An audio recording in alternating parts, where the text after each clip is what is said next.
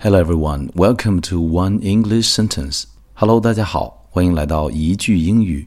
我是孟非 Phoenix。首先回顾一下上期的句子，来自《大鱼海棠》那句：“有的鱼是永远关不住的，因为它们属于天空。” Some fish could not be kept in captivity because they belong to the sky. One more time. Some fish could not be kept in captivity because they belong to the sky. 今天要学习的这个句子叫做“最困难的是下决定，剩下的就是坚持”。The most difficult thing is the decision to act. The rest is merely tenacity.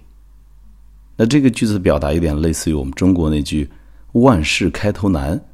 既然选择了开始，那么接下来 就要努力坚持来实现自己的目标。The most difficult thing is the decision to act. The rest is merely tenacity. 那在朗读的时候，注意句中的单词。第一个，仅仅，只不过，merely，merely，merely，merely。第二个单词，坚韧，不屈不挠，tenacity。 tenacity, tenacity. OK，一起把句子来练习一遍。The most difficult thing is the decision to act. The rest is merely tenacity.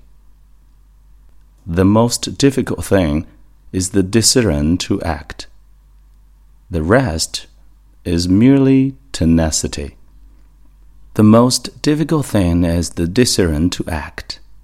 The rest is merely tenacity. OK，最后一遍。The most difficult thing is the decision to act. The rest is merely tenacity. The most difficult thing is the decision to act. The rest is merely tenacity. OK，关注英语美文朗读，收听更多英语美文节目。今天这个句子 你一定学会了。我是孟非 Phoenix，让我们下期再会。